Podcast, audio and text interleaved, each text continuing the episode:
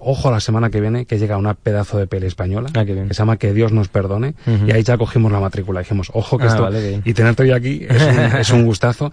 Además los que vimos Estocolmo y nos impactó Estocolmo hemos flipado también porque es un cambio de registro. Sí. es decir vemos a una pareja la historia que parece típica de mm, chica conoce chico una chica introvertida difícil y ese típico ligón de la noche verdad y de repente nos, nos pones en un Madrid frenético, en un thriller. O sea, es un cambio de registro Sí, no súper potente. Sí, sí, sí, es algo que también nos atraía mucho a Isabel y a mí. Pues nos, nos planteamos qué peli vamos a hacer eh, después de Estocolmo. Nosotros escribimos una peli sin que nadie nos lo pidiera, como a ver si Estocolmo funciona, tengamos algo preparado para no estar un año haciendo esperar a un posible productor que le ha hecho gracia a Estocolmo. Entonces escribimos la peli.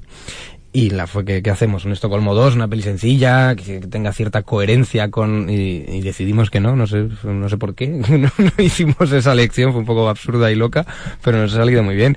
Y era rollo eso, hagamos la peli que queremos ver en pantalla sin reparar en gastos y un thriller de, de policías, violenta, con, con escenas de acción, con muchos personajes, con muchas localizaciones, y poco a poco fue creando, ya te digo, es que nos ha tocado la lotería un poco. Desde luego un gustazo poder dar el salto, poder tener esa financiación, esos recursos y contar con dos pedazos de actores como esos, que yo creo que eso también tiene que crecer solo. Incluso imagino que el guion se matizaría y cambiaría viendo las, las opciones que te daban ellos, ¿no? de las grandes virtudes de la peli es que estás viendo a dos tipos que existen, no a dos actores interpretando. Y sí, sí, para mí fue, vamos, Antonia Torre dijo que sí, tardó mucho porque le daba mucho miedo el tartamudeo y no quería hacer parodia y le, vamos, estaba acojonado un poco y al final decidió, bueno, también tendría otros proyectos por ahí, pero terminó decidiéndose y con cuanto dijo sí para mí fue yo tengo ya media peli ga- ganada y no me tengo que preocupar de ciertos aspectos. Y con Roberto Alamo pues igual mm, lo conocía menos mm, había visto de lo que era capaz en, en Urtain en las obras de teatro por ejemplo. Pero también cuando vine a hacer una prueba me quedé fascinado y enamorado de él y lo que ha hecho con, con su personaje es increíble Podría ponerte en el apuro de decir en la quiniela de los Goya, ¿por quién apuestas? Pero no te voy a meter en ese problema porque siendo el director de la peli, tener que elegir entre dos actores, no te voy a poner en esa pega. ah muy bien Si aprovecho lo que has dicho antes de que estás pensando ya en la siguiente. Normalmente, cuando alguien está tan metido en la burbuja del estreno del momento, de, de todo este follón que tienes después de la peli, del estreno y el éxito, algunos se aíslan y dicen, bueno, ya, ya pensaré en lo que viene. Pero tú creo que lo tienes claro. No, sí, yo creo que hay dos tipos, ¿no? Yo soy de la, de la otra raza, de los que quiero De los que acabar, no para de quiero acabar ¿no? con esto ya, porque llevo mucho tiempo, pues vosotros lleváis un mes a lo mejor con la peli, yo llevo tres años con esto, estoy un poco harto, aunque, la, aunque la quiero mucho, estoy un poco harto de ella. Eh, la cosa es que nosotros hemos escrito un guion antes del estreno, entonces, eh, o sea, justo cuando acabó el mogollón del montaje y tal, nos metimos a escribir Isabel y yo la siguiente, luego hemos vivido estos dos meses que te digo de estreno y ha parado un poquito y ahora retomaremos. Y sí, sí, va todo muy bien. eh, esperamos contar con los mismos socios, con la 3 Media y con Tornasol. Y es un guion que nos gusta mucho y, y, bueno, es un thriller sin policías, con políticos. Es una historia de un, de un político corrupto. Vaya, o sea que seguimos en las sendas, en el nicho que parece que ha encontrado las buenas pelis últimas del cine español, ¿no? De El hombre de las mil caras. Sí, Pero ahora Luego no funciona muy bien ya, pero, pero buenas son indudablemente las pelis que, que, bueno, eso, La Hombre de las Mil Caras es una peli que está, muy- que está muy bien, tal, es un peliculón, tal.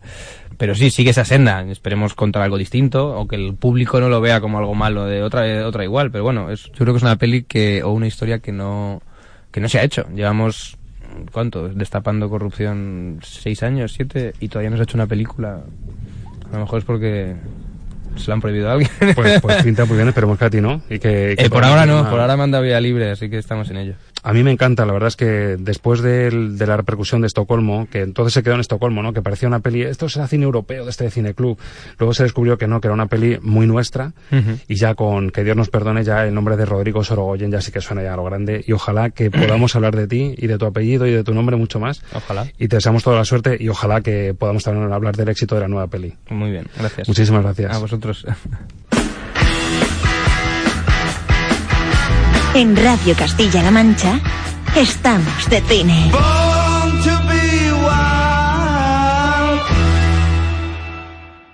Bueno, pues con este buen sabor de boca que nos ha dejado conocer cara a cara a uno de los directores españoles del momento, vamos a seguir hablando, antes de que se pase más tiempo, que nos llamen la atención, vamos a seguir, lo sabía. Tenemos mensaje, un segundito, imagino que será de algún oyente, y no sé por qué me da a mí que sé por dónde van los tiros. Un segundo, ¿eh? Tiene un mensaje nuevo. Pues has acertado, ¿qué echan en el cine? Me lo estaba temiendo. La respuesta a eso, el filtro Luquini. El filtro Luquini.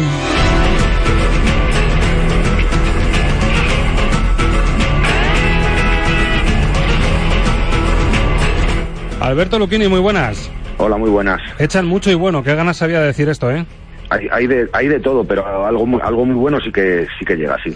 Bueno, de lo que nos esperábamos, de lo que teníamos ahí muy pendiente, es el estreno grande de la semana, grande en cuanto a publicidad, pero ahora vamos a descubrir si en cuanto a calidad o no.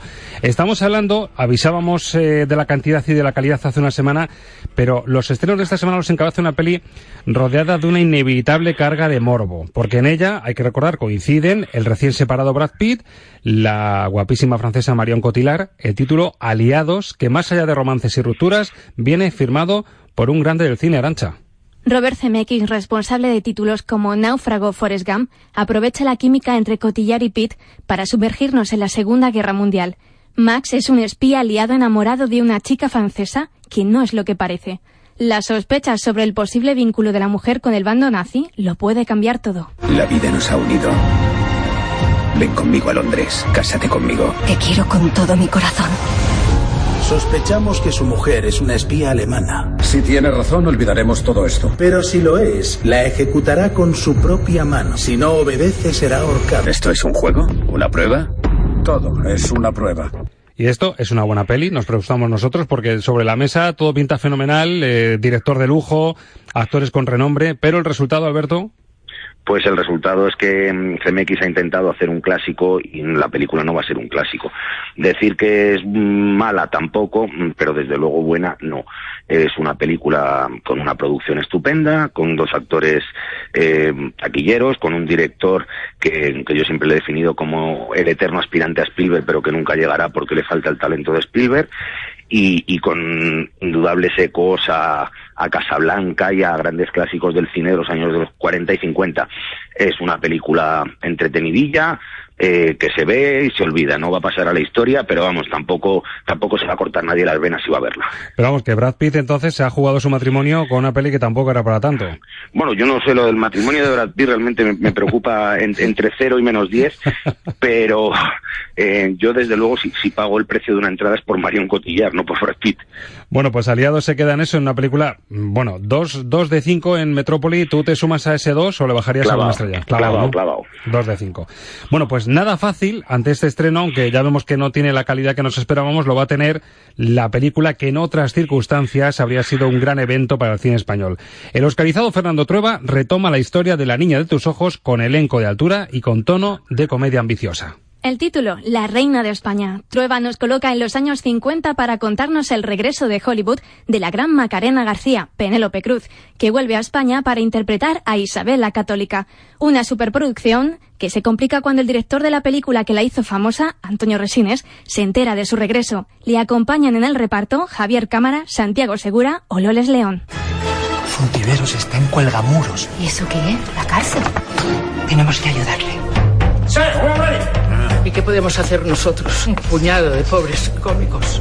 Si nos sale bien, puede armársela de santios. Yo ya no tengo edad, ¿eh? Falvicio, bien que la tienes. Mira, le estoy cogiendo una tirria a la Isabel esta. Menuda tiparraca la tía. Alberto, ¿lo compartes? ¿En otras circunstancias podría haber sido un estreno con mucho más punch que el que va a tener ahora? Pues probablemente sí, pero bueno, uno va haciendo amigos por la vida y luego se los encuentra. eh, a ver, esta película, mmm, yo siempre pongo un ejemplo. Esto es como mmm, cuando se hacen las reuniones de antiguos compañeros del colegio. Sí. Aqu aquellos compañeros con los que te lo pasaste muy bien hace 20 años y que de repente se han convertido en unos tipos aburridos y sosísimos. Pues esto es lo mismo. O sea, en la primera la primera película, La niña de tus ojos, era muy divertida y, y este reencuentro 18 años después, pues no es divertido para nada. Es una película yo me, yo me aburrí profundamente con ella. Eh, no me interesa especialmente lo que cuenta. Creo que a estas alturas volver a ajustar cuentas con, con entre las dos Españas ya me resulta cansino. Y, y, la película se salva porque los actores son todos muy buenos y porque Penélope Cruz está estupenda, pero la película, ya te digo, son, son, dos horas largas que se hacen mucho más largas de dos horas. Eso sí, una de las películas de calidad que ya nos adelantó hace una semana, que es lo bueno de tener aquí sentar a nuestra mesa a un crítico como Alberto Lucchini, tiene por título Los exámenes y llega de Rumanía. La dirige Christian Mungiu, responsable de títulos como Occidente o Más allá de las colinas, y nos acerca una historia de un médico de aldea en Transilvania que lucha porque su hija estudie en el extranjero cuando alcance la mayoría de edad. Sin embargo, un incidente inesperado voltea sus valores y su concepción de la vida. Tranquilo, lo cogeremos. Necesito hablar con Elisa, pero no me coge el teléfono. Lo siento. ¡Ven aquí! ¡Cierra el pico, te mato! ¿Me oyes? Lo viste y no hiciste nada. ¿Cómo has podido hacerlo? Lo siento. ¿Que lo sientes? ¡Elisa! Bueno, a ti, Alberto, estas voces dobladas al español te sonarán a chino porque la habrás visto en versión original, pero bueno, es, es como llega a las salas y tú nos pusiste la luz de alarma sobre esta película, los exámenes, cuéntanos por qué.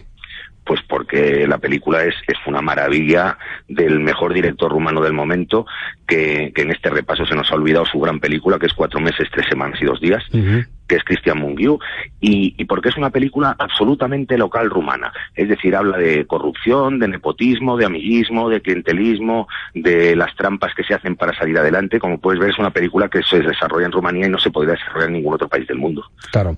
Cuatro estrellas de cinco. Esto no te pregunto si estás de acuerdo porque la firma Alberto Lucchini. Eh, la- Estoy, completamente de acuerdo. el título de la crítica en Metrópoli, la herencia y la paternidad. Y acabamos con otro de las, otra de las novedades de peso en cartelera esta semana, Marea Negra, que pide paso con el sello del director de Hancock, de Peter Berg, y el reclamo de Mark Wahlberg como protagonista. Wolver da vida a un hombre casado y trabajador marcado por un accidente registrado en la plataforma petrolífera donde trabaja, junto al Golfo de México. Le acompañan rostros conocidos como el de Kate Hudson o John Malkovich. Papá, tráeme un fósil.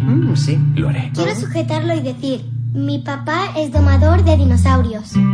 Eres un buen hombre, Mike.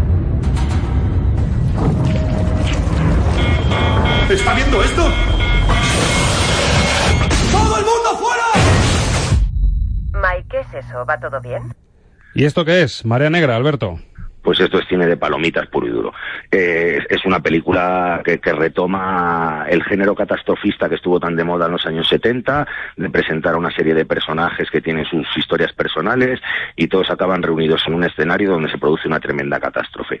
Eh, a nivel dramático la película tiene poquito interés porque los personajes están dibujados bastante burdamente, pero es verdad que la última media hora con, con los fuegos artificiales en una plataforma de prospección petrolífera que se incendia, que, de hecho está basada en hechos reales y que dio lugar a la mayor marea negra de la historia de Estados Unidos, pues es, es muy, muy espectacular, con, con unos efectos visuales eh, de última generación tremendos y pues bueno, para ir y sentarse, verla con unas palomitas, salir y, y olvidarse de ella. Bueno, pues ya tenemos la peli comercial de la semana, pero para los amantes del cine, ya han repasado cuál es el menú de esta semana, pero hay un menú muy especial, aprovechando que tenemos a Alberto Lucchini, que es un también excelente crítico gastronómico. Hay que recordar que la revista Metrópoli lanza este fin de semana, lanzado ya, pues esa guía de restaurantes que además afecta a Castilla-La Mancha, porque en el radio que hacéis, Alberto, hay varios restaurantes de, de aquí de la región. Sí, claro, nosotros, nosotros eh, lo que incluimos en, en nuestra guía es eh, todos los restaurantes que están a menos de 100 kilómetros de la Puerta del Sol, con lo cual pues pilla bastantes provincias de, de Castilla-La Mancha y además es que sería injusto no sacar esos restaurantes que estando mm, a, menos de una hora de- del centro de Madrid son restaurantes de un nivel espléndido. Por ejemplo, uno de los restaurantes mejor calificados, vamos, mejor calificados, no, con la máxima calificación en la guía es el Bohío en Illescas, que es un, a mí me parece un, uno de los grandes de España. Bueno, Alberto, pues la guía de Metrópoli que ya está, ya está a la venta, nuestra recomendación desde aquí y a ti, como siempre, el agradecimiento por acercarnos los estrenos de la semana y pasarlos por este filtro que seguro nos ayuda a elegir bien la película de la semana. Hasta la semana que viene. Hasta la semana Un que saludo. viene. Estamos de cine contra la violencia de género. Telma y Luis, Ridley Scott, 1991. Déjala en paz, pedazo de mamón. No reviento tu cara de cerdo encima de este coche. Eh, eh, eh. Solo nos estábamos mintiendo un poco. Me parece que tienes una idea muy rara de la diversión. Cuando una mujer grita así, es que no se divierte nada. Bueno, pues seguimos en Estamos de Cine e irrumpe por aquí con ganas de hablar de series Marta Lovera. Marta, muy buenas. Hola, ¿qué tal? Semana especial, tenemos lista. Sí, tenemos una de esas listas que generan discordia, como todas las listas. Sin haberlo preparado, no lo teníamos previsto y de repente zas. Un grupo de expertos de series de toda España se han reunido y han votado sus series favoritas y ha salido una lista con 50 títulos que, bueno, se pueden discutir. Matizable, ¿no? Sí, bastante. Lo ha hecho el correo, hay que decirlo. Ese tiene el sello del diario El Correo. Y bueno, mm, yo como hay una gran ausencia, pues he aprovechado después de ver la lista que me has pasado y voy a abrir la sección con una música de una de las series que me parece que falta. Vamos a ello.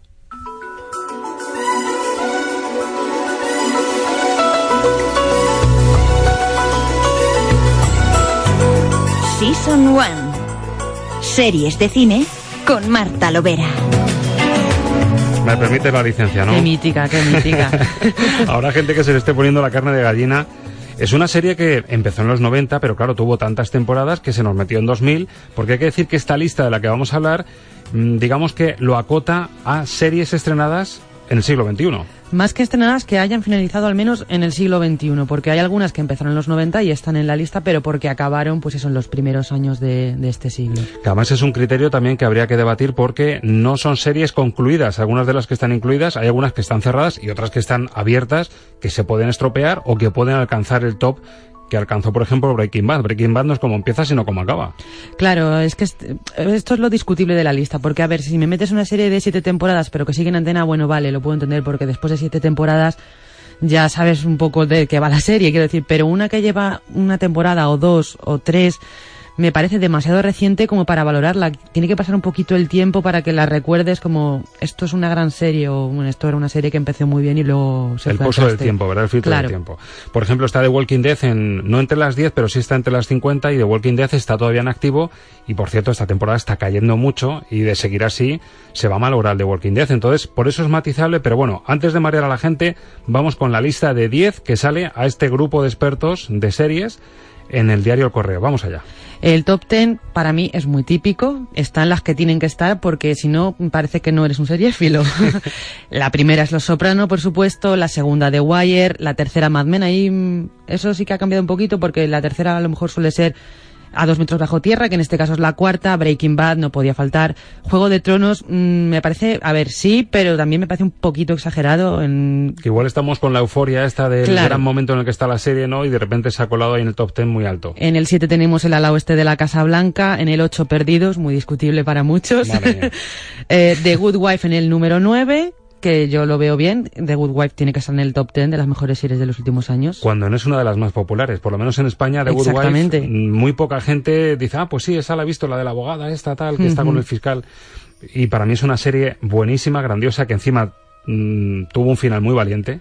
Sí, y además mm, es muy difícil mantener el nivel durante siete temporadas de 22 capítulos, que ahora ya casi no se hacen estas temporadas tan largas, y mantuvieron el nivel casi perfecto, vale que al final flojea un poquito, pero bueno, nunca llegó a ser una serie mala, nunca. Ni el capítulo más malo de The Good Wife es malo realmente. Tiene un estilazo y tiene una, Una una- un acabado, ¿no? Como única. se dice, Sí, los sí, que sí, van a comprar un sofá, tiene un acabado esto, que madre mía, The Good Wife. Y en el número 10 tenemos Friends, que es como típico, ¿qué comedia podemos meter? Pues Friends, que, que me encanta Friends, pero ¿por qué no, por qué no variar? ¿Por qué no atreverse a decir otra cosa? Pero no. La otra opción era Modern Family, que a lo mejor, bueno, Hombre, entre Friends y Modern Family me quedo con Friends. hay clases y clases, ¿verdad? Maticemos. Hoy nos vamos a sentir como el profe ese que llega al fin de semana y tiene que corregir exámenes y coge el, el rotu rojo, ¿verdad? Y empieza a hacer tachones. Hacemos tachones en el top 10 que sacamos de ahí, o por lo menos a juicio de Marta Lovera, de la profe, de la señora. A ver, tachar, tachar, es que tampoco me atrevería porque, a ver, mm, yo sé que tú estás mirando a Perdidos, pero volvemos al mismo. Lo que significó Perdidos es tan grande que ya independientemente del final o de que al final se les fuera la pinza, es tan importante lo que supuso Perdidos para el mundo de las series que tiene que estar. Hablamos de calidad, de impacto. El boca a boca, como decimos algunas veces, fue la serie que empezó a potenciar el boca a boca. Decir, ¿viste el último de, de Perdidos? ¿Viste el último de Lost?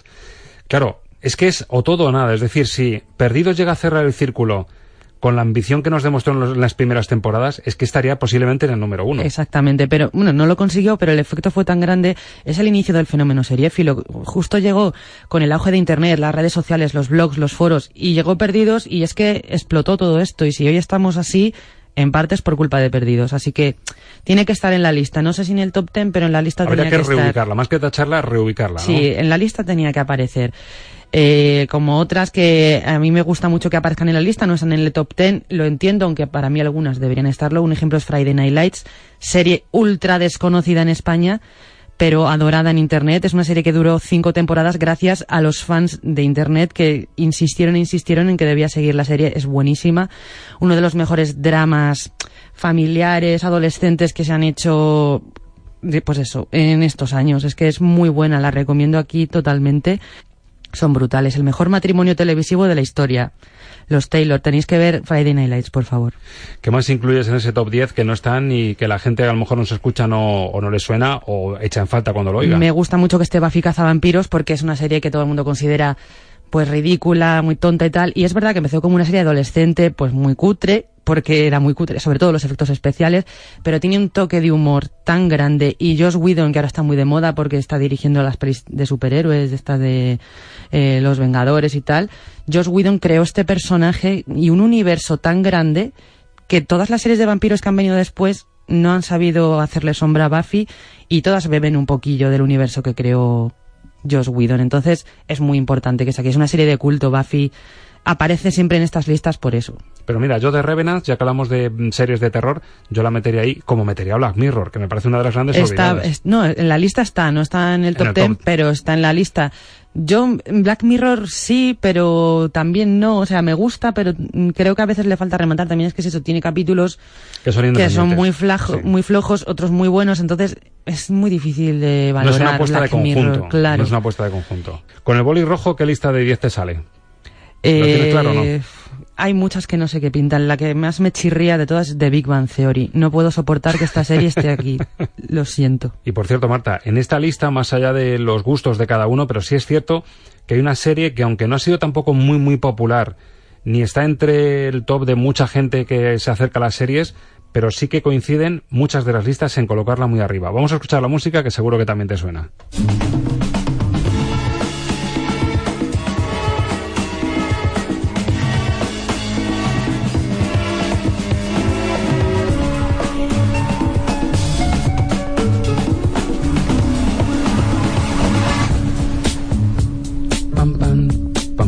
¿Quién no ha cantado Mítica, eso alguna mítica. vez? A ver, Mad Men, ese Es remillo que final. A mí me encanta que Mad Men esté en los puestos altos porque es una serie muy, muy, muy buena. Muchos decían que estaba eh, sobrevalorada, pero para nada. Tú ves un buen capítulo de Mad Men y dices, vamos, es que esto le da mil vueltas a muchas películas que se estrenan al año. Es un lujo, es que es todo, la calidad, la interpretación. John Hamm es que está en el papel de su carrera, a ver ahora qué hace, porque tiene muy difícil superar o igualar a Don Draper. Es que es un personajazo. Se nota un poquito que los prefes de la clase para nosotros, entre ellos están Mad Men y The Good Wife, ¿eh? se nos ha visto un poquito el sí. Pero a ver, es que donde está la calidad. Oye, Marta, y novedades, porque esto no para. O sea, el mundo de las series pasa como con el cine. Se estrena mucho malo, pero también se estrena mucho bueno. De series que tenemos por ahí que merezca la pena que lleguen. Pues esta semana todo el mundo estábamos esperando el regreso de las chicas Gilmore. Esta moda de resucitar series, pues es lo que tiene. Y vuelven las chicas Gilmore con cuatro capítulos que eh, recorren un año en la vida de las Gilmore, ocho años después de que acabara la serie original, que duró siete temporadas. No es una serie aquí cualquiera. No está en esta lista, no suele aparecer en las listas, pero Las Chicas Gilmore es una serie muy agradable de ver, con unos diálogos muy divertidos, un estilo muy característico. Y si te gusta a ti ese rollito muy feliz, muy happy, muy tierno, un poco blandito, pues te va a encantar Las Chicas Gilmore. Pues ahora que viene el mal tiempo, un poquito de arco iris en las series. También Sí. nos va a venir bien. Marta, muchas gracias. Seguimos hablando de series, que esto la verdad es que, vamos, nos podríamos tirar todo un programa, pero bueno. No paramos, aquí cada semana hay más novedades. Más novedades en una semana. Hasta luego, Marta. Adiós. Estamos de cine contra la violencia de género. Tomates verdes fritos. John Abner, 1991. ¿Qué demonios está pasando aquí? Parece que su esposa le abandona, jefe. ¿A dónde crees que vas? ¡Eh, oye, no la toques! ¡Deja! ¡Bastardo! ¡No lo pegues! You must remember this. A kiss is just a kiss. A sigh. Estás escuchando el programa de cine de Radio Castilla-La Mancha. The world will always welcome lovers as time goes by.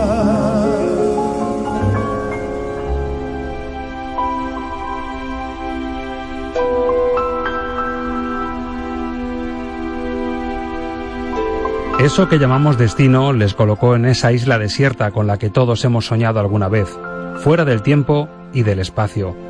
Un día él le pidió a ella que le contara la historia más bella que recordase. Ella le pidió que cerrase los ojos y le habló de un invento llamado cine y de una película que le marcó para siempre.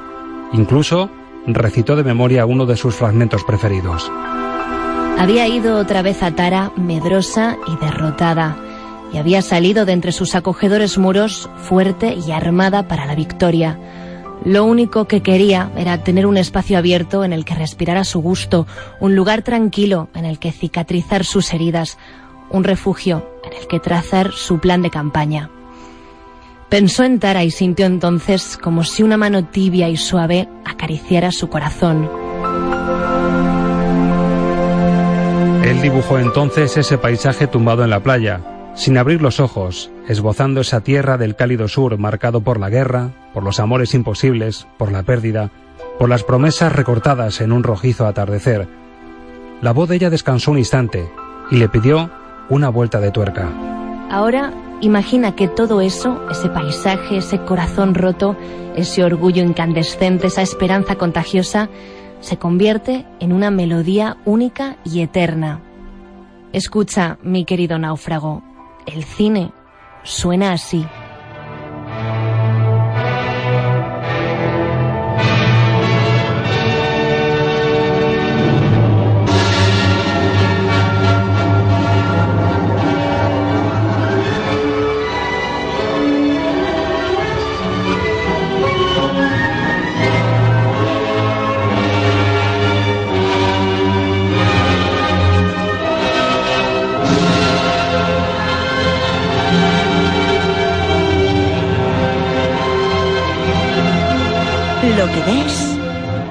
Es lo que oyes. Música para soñar cine.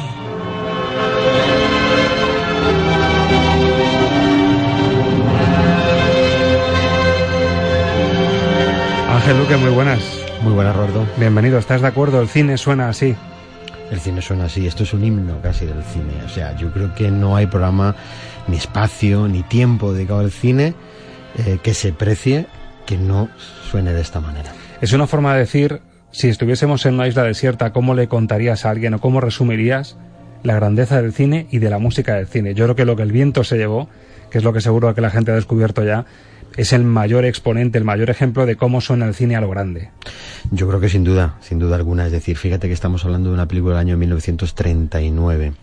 Y por lo tanto, si algo que lo estamos escuchando en el año 2016 no sé cuántos años después, no he echado la cuenta, pero muchísimos años después, nos sigue produciendo la misma sensación, nos hace darnos cuenta que entramos en una dimensión eh, totalmente diferente de lo que es la puesta en escena, de lo que es la música, de lo que es el reconocimiento de eh, una historia por su música, entonces estamos hablando de algo magistral, es decir, algo que ha superado lo mitológico, que ha superado eh, simplemente la valoración artística, está por encima de todo eso, porque pertenece a todas las generaciones que han visto cine a lo largo de la historia. Y el oyente habrá notado que este sonido, lógicamente es del 39, es el original, por lo tanto no alcanza a lo mejor las cotas de sonido perfecto y de la tecnología que se tiene ahora. Esto ahora mismo con una orquesta y con los medios que se tienen ahora tendría que ser una cosa maravillosa. Es brillantísimo.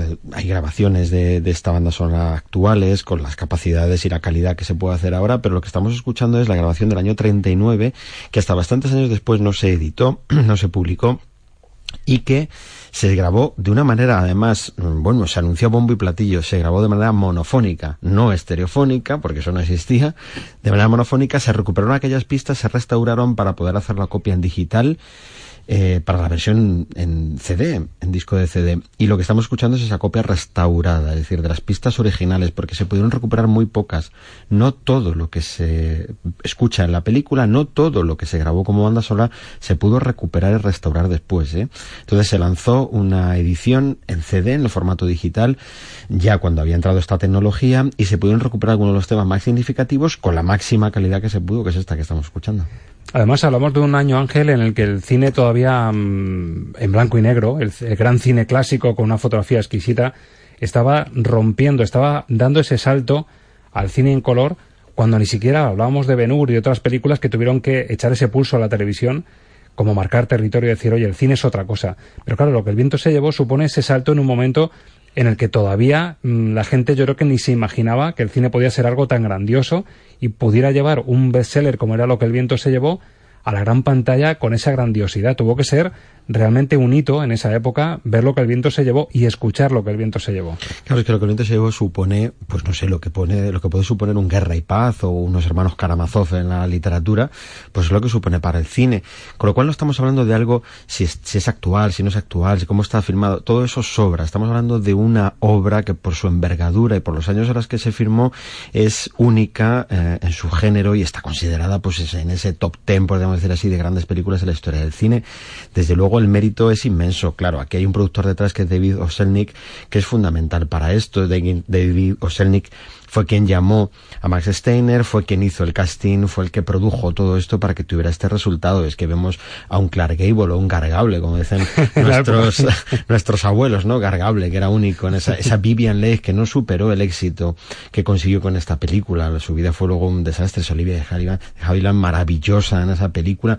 Y lo que Max Steiner compuso, porque hay que decir que como banda sonora eh, es un hito a estudiar los libros de historia, porque fíjate, de los más o menos se puede decir nueve 10 compositores significativos de esta época, solo dos son americanos, el resto son europeos, y ellos fueron los que empezaron a crear un sinfonismo diferente para la banda sonora. Pero si hay una banda sonora, y si nuestros oyentes escucharon el primer programa que nosotros hicimos, ya lo dijimos, que marca un antes y un después, es lo que el viento se llevó, porque comienza a trabajar el leitmotiv como nunca antes se había hecho, comienza a abandonar el sinfonismo clásico para dar más entidad a los temas principales, comienza a asignar a personajes concretos como Ashley, como Tara, que es un personaje dentro de la película, porque Tara tiene una entidad eh, propia comienzan a tener sus propias músicas, incluso los Doce Robles, que es la finca de al lado, por decirlo así, tiene su música. Mami, que es un personaje muy significativo de la película, también tiene su melodía propia. Esto no se había hecho en el cine hasta ese momento.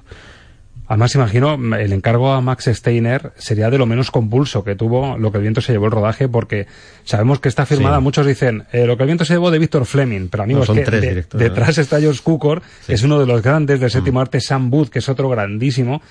Mm, si fuera una época en la que hubiese un DVD del making of, del cómo se hizo lo que el viento se llevó, eso era una, sería un superventas absoluto, como lo hemos visto en, en, Los Anillos, mm. El Señor de los Anillos, hemos visto cómo se hizo de grandísimas películas el cómo se hizo de lo que el viento se llevó es una película en sí misma. En el caso de Max Steiner no hubo ningún problema porque Oselnik tenía amistad personal con él. Mm, Max Steiner venía, su fama ya le venía de la RKO porque él hizo eh, la banda sonora de King Kong, famosa película también maravillosa película, ¿no? Pero mm, sabía que él iba buscando un sonido diferente, ¿no? Entonces le llama y le dice, mira, quiero que me hagas algo que evoque al sur pero que suene a norte. Vamos a hablar del sur en todo su sentido más arcaico, es decir, donde todas esas emociones a flor de piel, ese sentimiento de la tierra, ¿no?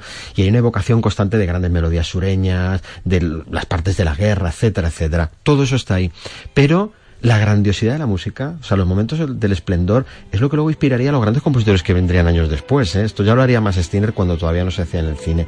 Mira, esto que escuchamos de fondo, que es la música de los Robles, que es un encanto absoluto de música, va jugando con no crear solo música ambiental, que es lo que habían hecho los sinfonistas hasta ese momento de la banda sonora, sino dar personalidad a la finca. Yo escucho esto y ya me siento los a tomarme una, una, barbacoa que se está preparando en ese encanto de una tarde en el sur, con los amigos. Y ves el vestuario, las, las damas vestidas de, de, esa forma tan colorida, ¿verdad? Que, que entra. Estamos de fiesta.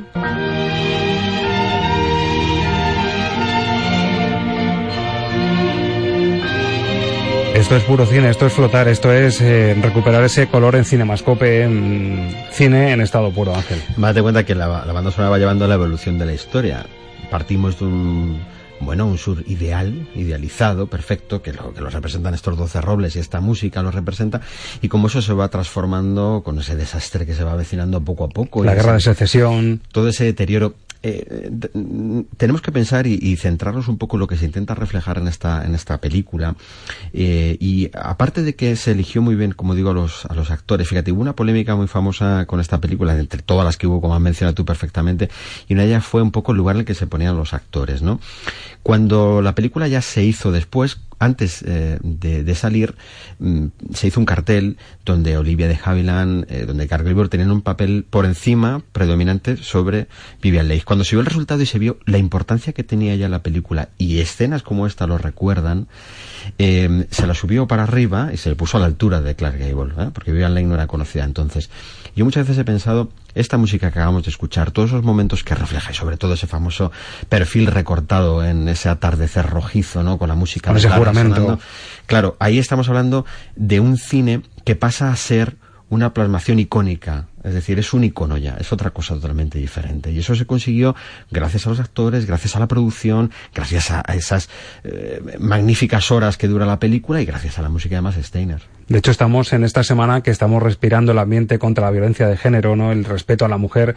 Claro, es que Vivian Leigh y Escarlata O'Hara con todos los fallos que tienen, ¿eh? porque la verdad es que lleva una vida de culebrón tremenda en la película, pero sí es cierto que encarna esa mujer luchadora, esa mujer que pese a los golpes del destino, pese a que no le han salido los planes como quería, que vienen de un entorno muy propicio, con mucho lujo, la guerra le marca, el, desamor le marca y sin embargo ese espíritu, ese orgullo de mujer en una época en la que la mujer no es lo que es ahora y tenía, mm, lo tenía muchísimo peor, y cómo encarna ese espíritu de mujer joven, mm, rebelde, luchadora y que, que lo sigue encarnando. Incluso con los años esa historia fue criticamos, criticada, es decir, se, se, valoró como que realmente no estaba del todo plasmado, suficientemente plasmado un poco la importancia de los personajes femeninos en la película, cuando tienen un papel fundamental, es decir, el peso de la película lo llevan los personajes femeninos, sin lugar a duda, la historia está escrita por una mujer, que es Margaret Mitchell, ¿no? Pero, mm, bueno, sí que se habló un poco del perfil muy machista de Clary Igual en muchos momentos, etcétera, lo es en la película, claro, pero es que estamos hablando del sur, y hay que centrarse en la época y en el tiempo y es que el perfil de esos hombres que salen en esas fincas, etcétera, eh, lo que supuso la guerra y cómo eran. También es verdad que Escarlata, mm, unos cuantos números y echa la lotería de, que Clark Gable, ¿verdad? Sea un poquito también. Asley, ¿no? Asley, ese, amor imposible entre dos. Y ese juego entre esa dualidad que es eterna en el ser humano y que aparece tantas veces en el cine, ¿no? O sea, Asley encarna un tipo de hombre, Rick encarna otro tipo de hombre y estar con el corazón dividido entre la pasión y la razón, ¿no? En cierta medida están ahí reflejados. Y en muchos momentos a la banda sonora aparece, aparece eso así. ¿Esto que suena de fondo, dónde nos sitúa Ángel? Pues eh, seguro que todos nos acordamos de esos momentos en los que se está apretando el corsé a... Sí, bueno, claro. ¿no? Sí, sí, sí. eso, es historia mítica del cine. Bueno, pues cuando le están apretando el corsé a Escarlata y lo hace Mami con esa gracia tremenda, con ese doblaje, que claro, si escuchamos la voz en original no es así, ¿eh? Hay que... Un poquito manerado a la española, ¿no? Claro, bueno, pero insisto, es que estamos hablando del año 39, es que tiene mucho mérito lo que se dice. Entonces ese tono de voz, todo eso, nosotros nos, imaginamos a Mami de esa manera, pero es una mujer mucho más dura lo que aparece en ese doblaje. Y ese es este momento.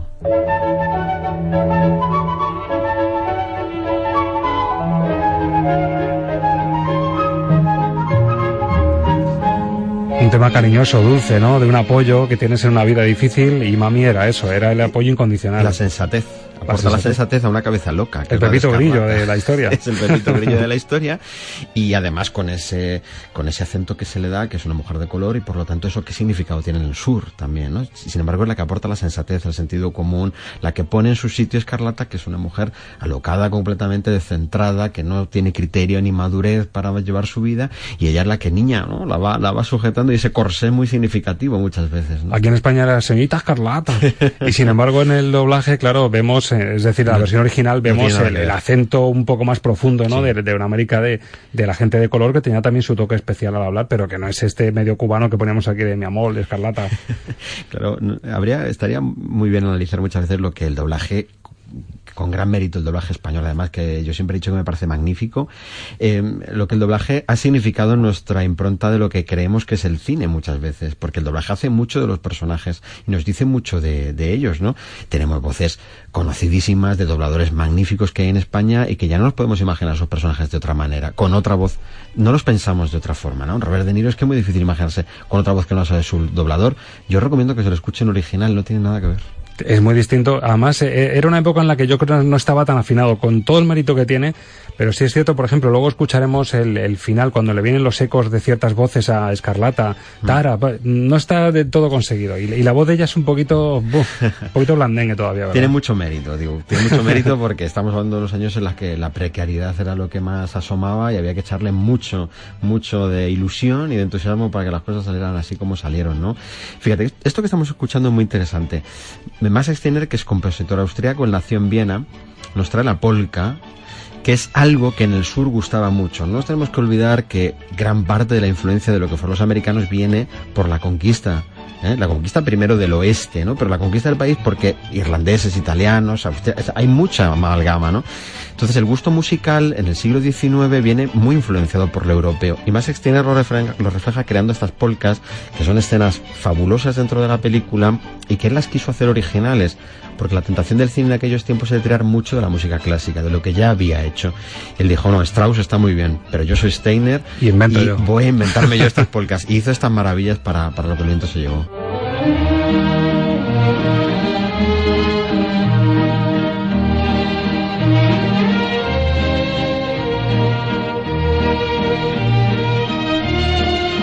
Desde luego una delicia, ganas de ponerse a bailar, francamente.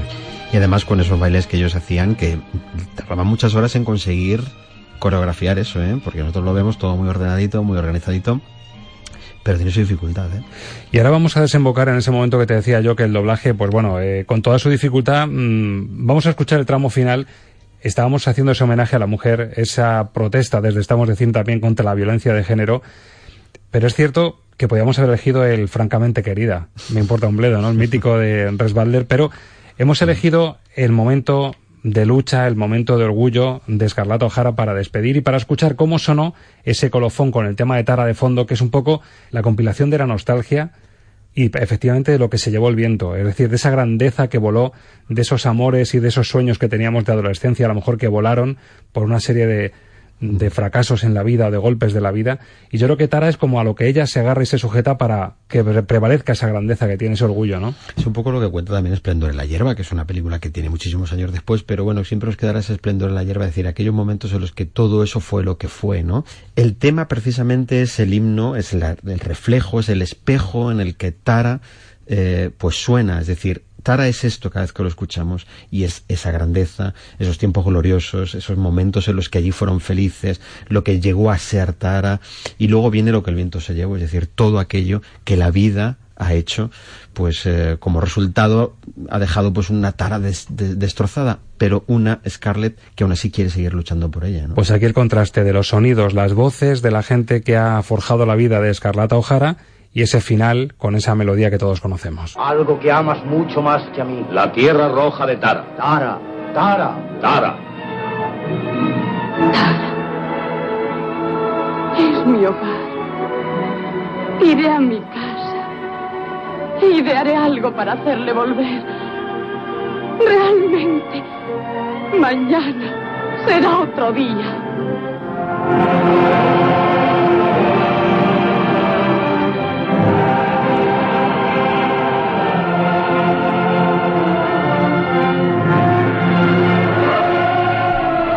Qué final, Ángel Luque, ¿eh? Por todos conocido. Por todos conocido, todos hemos pensado alguna vez esto de, bueno, realmente mañana será otro día, ¿no? Que es un canto a la esperanza. Es un canto a la esperanza Esto está absoluto. desastroso ya, pero quizá mañana sea otro día. Vamos a esperar a ello, ¿no? Pues esta vez cambiamos París por Tara y le digo a Ángel Luque en la despedida, siempre nos quedará Tara y Escarlata O'Hara. Ojalá estuviéramos allí algún día y lo viéramos, es porque fue un momento maravilloso. Ángel Luque, un placer. Muchísimas gracias por esta visita a lo que el viento se llevó, por este homenaje a una banda sonora única de Max Steiner con este final. Hasta siempre. Hasta siempre.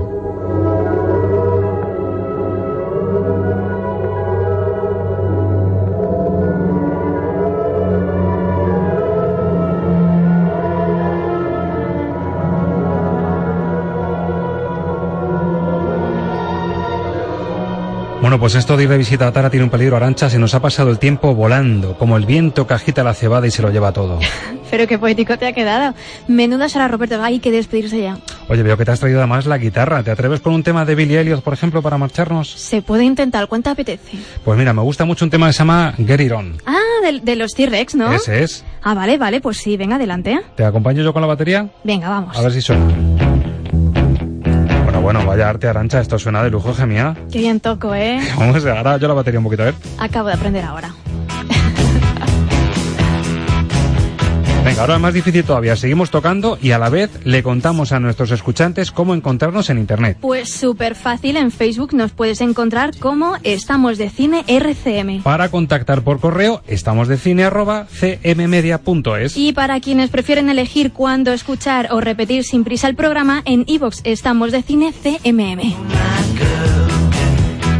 Vaya ritmillo bueno hemos cogido, da hasta pena despedirse, oye, pero es que no nos queda otra. La semana que viene, Arancha, más y mejor. Eso es, buena semana a todos. Adiós amigos, ha sido un placer hablar de lo que más nos gusta y contar contigo. Hasta siempre.